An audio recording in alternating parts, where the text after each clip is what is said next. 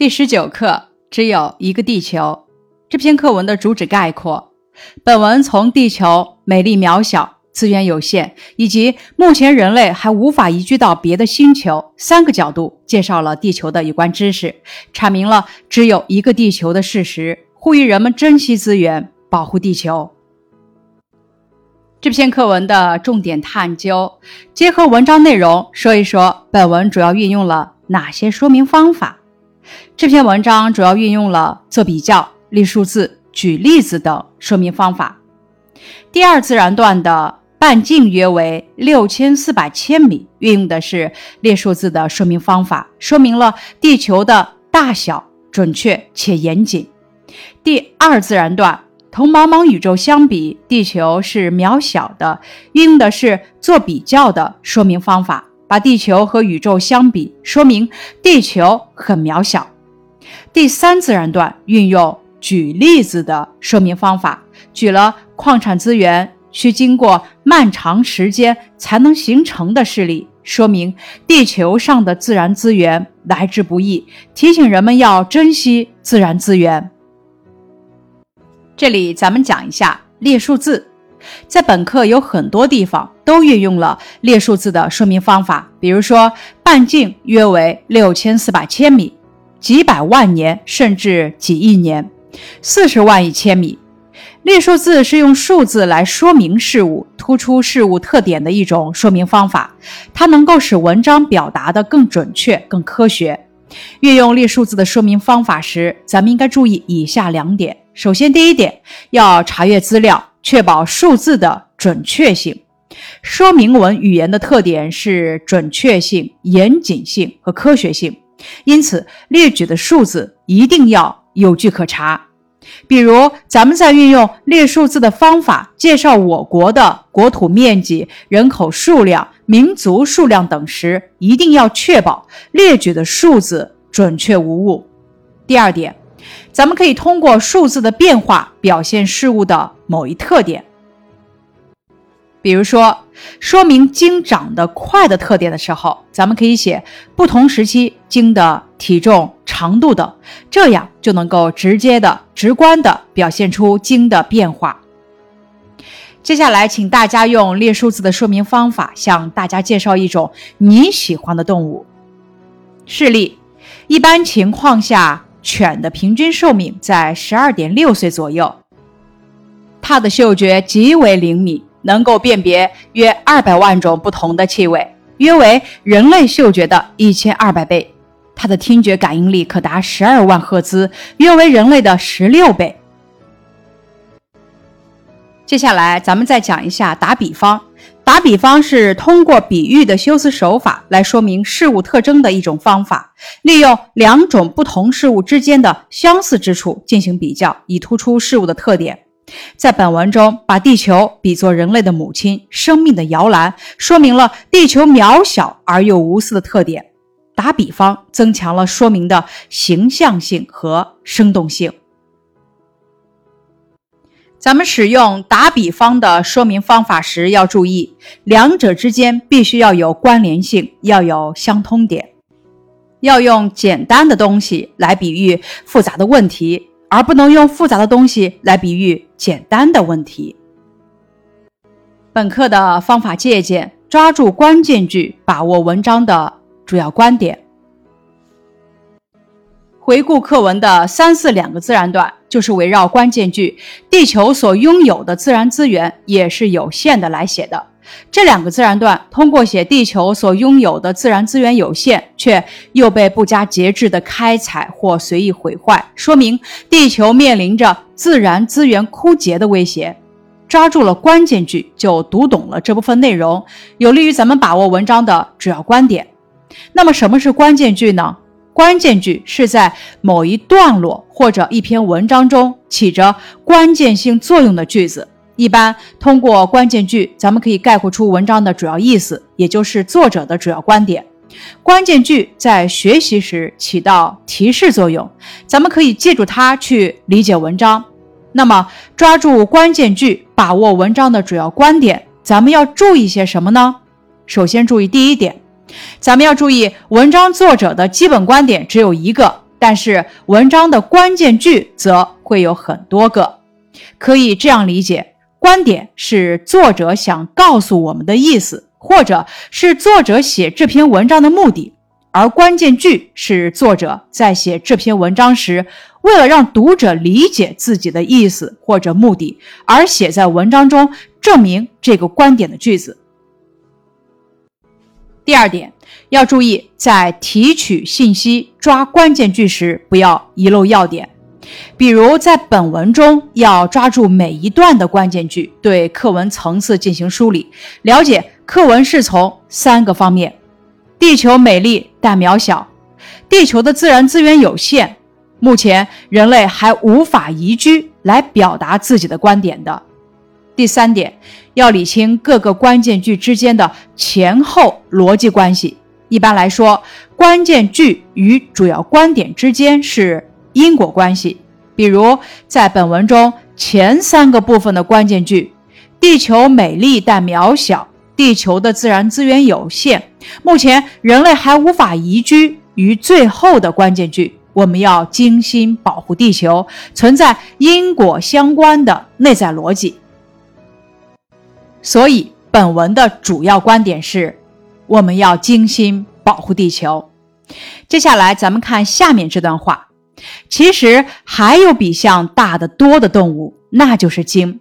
目前已知最大的鲸约有一百六十吨重。我国发现过一头近四十吨重的鲸，约十八米长，一条舌头就有十几头大肥猪那么重。他要是张开嘴，人站在他嘴里，举起手来还摸不到他的上颚。四个人围着桌子坐在他的嘴里看书，还显得很宽敞。在这段话中，作者的观点是：其实还有比象大得多的动物，那就是鲸。那这段话抓住了哪几个关键句，证明了这个观点呢？关键句如下。目前已知最大的鲸约有一百六十吨重。我国发现过一头近四十吨重的鲸，约十八米长，一条舌头就有十几头大肥猪那么重。接着，咱们看本课的课后练习部分，默读课文，结合关键句，说一说课文讲了哪几个方面的内容。咱们可以通过画关键句的方式读懂每一段的主要意思，然后抓住每一段的关键句，对课文层次进行梳理，把握课文的主要内容。答案如下：课文讲了哪几个方面的内容？一、地球美丽但渺小；二、地球的自然资源有限；三、目前人类还无法移居；四、我们要精心的保护地球。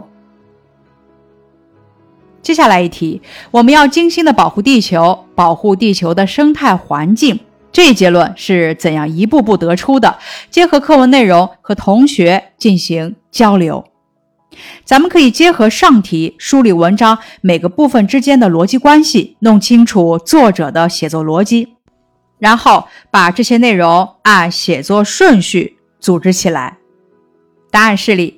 课文先从宇航员在太空遥望地球写起，写地球美丽但渺小，激发人们保护地球的情感。接着指出地球自然资源有限，而人类又无法移居到其他星球，促使读者认识到只有一个地球，保护地球重要且必要，从而得出我们要精心的保护地球，保护地球的生态环境这一结论。咱们还可以这么回答：课文第一部分，先从宇航员视角抓住颜色、形状等特征，描写地球的美丽；接着以列数字的方式说明地球相较于宇宙而言的渺小。第二部分列举了自然资源，地球和人类互相做了什么，从而表明了自然资源的有限与人类行为之间的内在联系。第三部分通过四十万亿千米以及众多假设写出人类移居其他星球的不可能性。这样，前三部分先从地球的美丽与渺小谈起，激发人们保护地球的情感；接着指出自然资源有限，而人类又无法移居其他星球，从而引出第四部分内容，促使读者认识到地球只有一个。保护地球不仅重要，而且必要。课文的前三个部分与最后一个部分之间是因果关系，层层递进的说明问题。接下来一题，读下面的句子时，你想到了生活中的哪些现象？针对这些现象，设计一两条保护环境或者节约资源的宣传标语。因为人们随意毁坏自然资源、不顾后果的滥用化学品，不但使它们不能再生，还造成了一系列生态灾难，给人类生存带来了严重的威胁。咱们首先理解这句话的意思，然后想一想生活中有哪些破坏地球环境的现象，最后从保护环境或节约资源的角度出发，设计宣传标语。咱们在设计的时候要注意，宣传标语要主旨明确，语言简明有号召力。示例：保护环境，家园只有一个，地球不能克隆。保护环境就是保护生命，保护碧水蓝天，共建绿色家园。节约资源，水是生命的源泉。珍惜水资源，就是珍惜人类的未来。取之有度，才能用之不竭。节约利用资源，保护生态平衡。难题探究：咱们怎么理解“我们这个地球太可爱了，同时又太容易破碎了”这句话？体会地球的可爱，可以从宇航员遥望地球时所见到的景象和地球上的自然资源等方面思考；理解地球的容易破碎，可以结合不加节制、随意毁坏、不顾后果的滥用等去思考。强调同时，就是强调地球的两面性，它既有可爱的一面，又有容易破碎的一面。这句话是在提醒人们：如果不加节制的开采、随意毁坏资源，地球就可能破碎；如果精心的保护地球的生态环境，地球就会更加可爱。保护地球的名言如下：地球所提供的足以满足每个人的需要，但不足以填满每个人的欲壑。甘地。没有一个清洁美好的环境。再优裕的生活条件也无意义。屈格平，大地给予所有的人是物质的精华，而最后他从人们那里得到的回赠却是这些物质的垃圾。惠特曼，我们不要过分陶醉于我们人类对自然界的胜利。对于每一次这样的胜利，自然界都对我们进行报复。恩格斯。咱们学完了，只有一个地球。大家想对地球母亲、对人类说些什么呢？地球妈妈，您无私的养育了人类，养育了一切生命。我们不但没有爱护您，还给您带来无尽的痛苦。地球妈妈，我们对不起您。或者咱们这么说。家园只有一个，地球不能克隆。我们不要再随意毁坏资源了，再这样下去，生态环境会被严重破坏，地球资源也会枯竭。大地是我们的母亲，任何降临在大地上的灾难，终将降临在我们自己的身上。还可以这么说。我想，我们应该从现在开始节约用水、节约用电等，从自身做起，从小事做起，养成随手关水龙头、随手关灯等好习惯。最后，咱们来讲一个故事：竭泽而渔。春秋时期，晋国同楚国在城濮进行了一场大战。当时，晋国的兵力不如楚国。晋国的国君晋文公向大臣胡衍请教用兵的策略。现在敌众我寡，对我们很不利，我们怎么做才能取胜呢？胡衍说：“用兵打仗并不排除欺诈，您可以骗楚军上钩啊。”然后他讲了怎样利用欺骗的手段赢得战争的计策。晋文公把胡衍的计策转告给了雍季。征求他的意见。雍季是春秋时期的晋国大臣。雍济借用浅显的例子说明了自己的看法。他说：“先把湖泊里的水排干，当然捉得到鱼，但是以后这里就无鱼可捉了。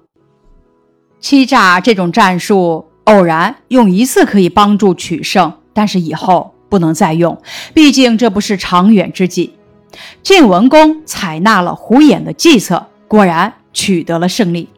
战争结束之后，晋文公论功行赏，雍济得到的赏赐在胡衍之上。有人觉得奇怪，以为晋文公赏错了。晋文公这么解释说：“雍济所说的关系到百年大计，胡衍的策略只是为了一时之利。我们怎么能认为一时之利比百年大计更重要呢？”竭泽而渔。就是说，为了排干池水捉鱼，比喻取之不留余地，只顾眼前利益，不顾长远利益。以上是十九课只有一个地球的学习内容，感谢你的收听。